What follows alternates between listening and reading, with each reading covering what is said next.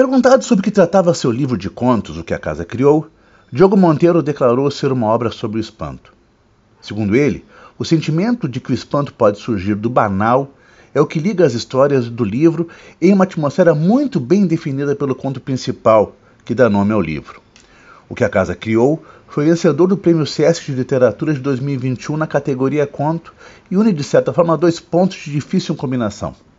Monteiro tem uma linguagem sofisticada, não difícil, mas elaborada, assentada no que o leitor repara como resultante de um trabalho cuidadoso de escolha, seleção depuração do vernáculo. Esse trabalho, como eu disse, não é um complicador, mas um criador de climas, para o que atrai muito a recepção. O assombro perante o inexplicável, a presença da morte, suas almas, seus visitantes sobrenaturais.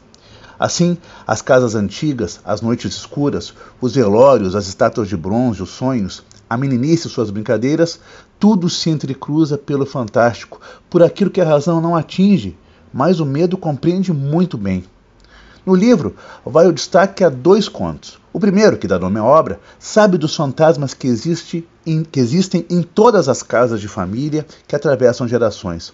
O segundo, Corda, faz uma relação aterradora entre infância, morte e fantasmagoria, de um jeito que sempre nos atinge em nossos temores quando um riso de criança passa a ser algo que não tem solução no mundo dos adultos. Enfim, a obra de Diogo Monteiro coloca bem o que é a leitura literária. É justamente nosso contato com as coisas que não sabemos.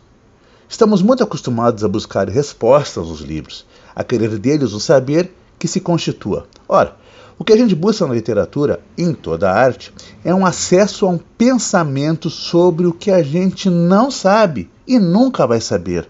Um acesso às perguntas, não as respostas, uma revelação dos limites de nossa racionalidade objetiva.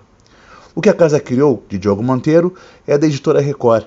Depois de sua leitura, se nos perguntarem se somos ou seremos fantasmas, acho que teremos alguma vaga ideia de nossa condição. É a nossa lombada frente.